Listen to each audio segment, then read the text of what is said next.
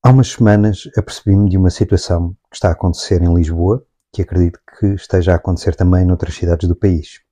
As paragens de autocarro começaram a desaparecer, sem grande aviso ou justificação. Mais recentemente, lá começaram a aparecer as novas paragens, todas quitadas, com painéis LED e ligação à internet e mais um par de botas. Mas por que este meu interesse em paragens de autocarro e qual a relevância para o podcast? É que tenho este pequeno defeito de profissão e o argumento mais proeminente que me surge é Lá se vai mais um suporte do print. Cada um com a sua pancada.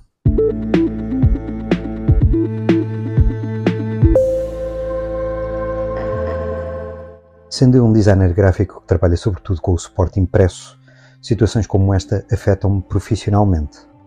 Mas não tenho ilusões. O futuro passa obrigatoriamente por uma diminuição considerável do print enquanto suporte de comunicação, pelas mais variadas razões, seja o impacto ambiental, as limitações do próprio suporte, os custos de produção, entre outras. Uma diminuição considerável, sim, mas não total. Há uns bons anos, quando a era digital estava na sua infância, o termo direct mail, associado ao marketing direto, era um dos meios mais impactantes para atingir um determinado público-alvo. Era direto, como o nome indica. Já não trabalho em agências há uns anos, por isso perdoem-me se o termo ainda for corrente. Eu deixei de ouvir falar nele. Um pouco de contexto primeiro, para quem não está a par. Compreenda-se por direct mail o tipo de peças de comunicação impressa, como catálogos, folhetos, folders e até brindes, podem ser enviados pelo correio ou como encartes em jornais e revistas. Eram peças que se destacavam de outros materiais impressos, por norma, através do tipo de papel, formatos menos convencionais e acabamentos mais cuidados. Ora, o que aconteceu? Aconteceu uma saturação do meio e a novidade do digital. Investiam-se milhões de euros por ano neste canal, até que de repente, e de uma maneira mais rápida e mais económica, conseguia-se impactar um público-alvo maior ou até mais restrito, com resultados que só uma novidade consegue atingir direct mail impresso passou a ser considerado lixo e o investimento foi alocado ao digital e a comunicação digital veio para ficar. Desde o início do século XXI que assistimos a revoluções atrás de revoluções no digital, através das redes sociais, do e-commerce e mais recentemente a inteligência artificial que até já trata do SEO por nós. Mas voltando à comunicação direta, o e-mail funciona. Até que deixa de funcionar Falo apenas por mim, pois inscrevo-me em dezenas de mailing lists por ano, dos mais variados temas ou produtos, e mais cedo ou mais tarde tenho de cancelar as subscrições por não conseguir dar a devida atenção ou porque o que é aparentemente interessante numa primeira abordagem torna-se chato, repetitivo e até pode ser considerado ao fim de algum tempo lixo. Estão a ver o paralelismo da situação, não estão? Não sou um futurologista, mas creio que consigo prever como poderemos utilizar o print a nosso favor, enquanto profissionais de design, como conseguiremos impactar pequenos focos de atenção e como o suporte será encarado num futuro não tão longínquo. E é relativamente simples. Primeiro, podemos utilizar o print a nosso favor se quisermos impressionar uma pessoa ou um número restrito de pessoas. Hoje em dia, os decision makers são inundados com tanta informação que dificilmente conseguem reter 10% da mesma no fim do dia. E a forma mais rápida de chegar a eles será via digital, certo? Mas será que realmente funciona? Aqui que ninguém nos ouve, temos de ser um pouco stalkers para chegarmos ao nosso objetivo.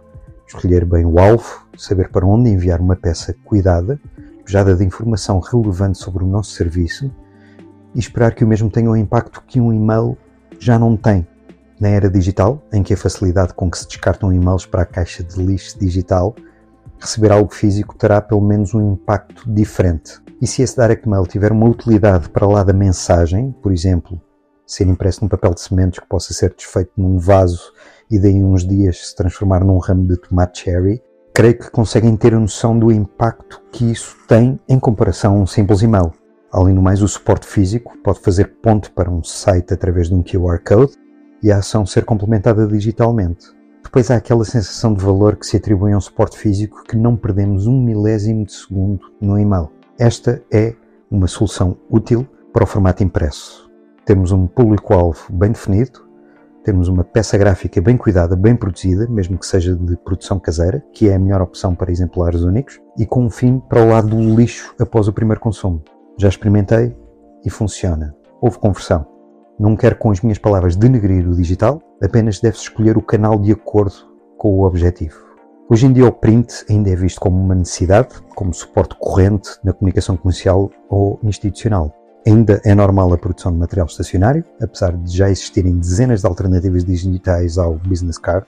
Ainda se imprimem relatórios e contas, apesar dos documentos poderem ser exportados e enviados em PDF e serem consultados num ecrã e livros e revistas dão-nos a opção de serem lidos em ambos os suportes, mas será uma questão de tempo até que a informação presente no digital torne redundante o suporte físico.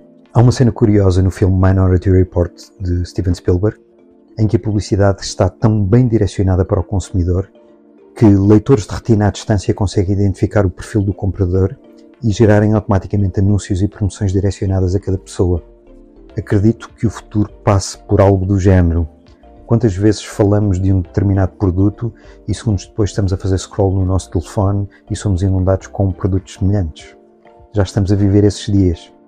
A produção gráfica de larga escala vai desaparecer, mas vai dar lugar a um meio mais exclusivo de comunicação. Acredito mesmo que se torne um fenómeno de luxo. E digo isto porque estou a testemunhar essa mudança no dia a dia, ou já vou testemunhando essa mudança no dia a dia com o meu trabalho.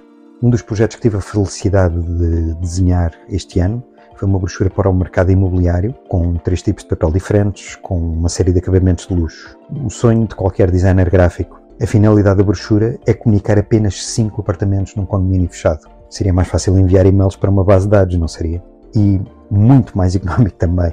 Mas o público-alvo que se pretende impactar gosta e espera que este tipo de produto seja comunicado de uma maneira que não por e-mail. O formato impresso desta comunicação confere um canal direto, personalizado como se nos estivessem a descrever a casa, a localização, o ambiente, a promessa de um certo estilo de vida e a fazer tudo isto ao nosso ouvido. O formato físico conseguirá uma envolvência mais pessoal, mais emocional e, pelo feedback que tenho tido, está a cumprir o seu objetivo. Atualmente, o print ainda pode desempenhar um papel de grande vitalidade na comunicação, no marketing, na publicidade, apesar do crescimento do digital. Ambos os suportes coexistem pacificamente em estratégias globais de comunicação e é normal sermos impactados por uma customer journey que começa num simples autoplante e acaba numa compra online. O print é uma ferramenta versátil que pode ser tanto uma necessidade quanto uma comodidade, dependente da situação. Para muitas organizações, o print desempenha um papel vital na comunicação, enquanto, em outros contextos, pode ser visto como um complemento opcional aos meios digitais. A verdadeira finalidade está em entender o público-alvo os objetivos e a eficácia de cada abordagem e escolher a estratégia apropriada. Não massificar a solução. Personalizar. E tu? Estás atrás do teu computador a enviar e-mails na esperança de conseguires alguma conversão? Apostas nas redes sociais para vender os teus serviços ou apostas numa comunicação impressa e estrategicamente direcionada? Se experimentares algo dentro dos exemplos que proponho, partilha a tua experiência. Se tens uma estratégia digital de sucesso, partilha também. Se achares que o conteúdo do podcast está a ser útil, considera subscrever se já não fizeste, fazer like e todas as coisas que influenciam os algoritmos destas plataformas. É grátis e é uma ajuda enorme que me estás a dar. Encontras o podcast no YouTube, Spotify e Apple Podcasts e podes partilhá-lo nas tuas redes e ajudar esta nossa comunidade a crescer. Obrigado por chegares até ao fim deste episódio e até ao próximo.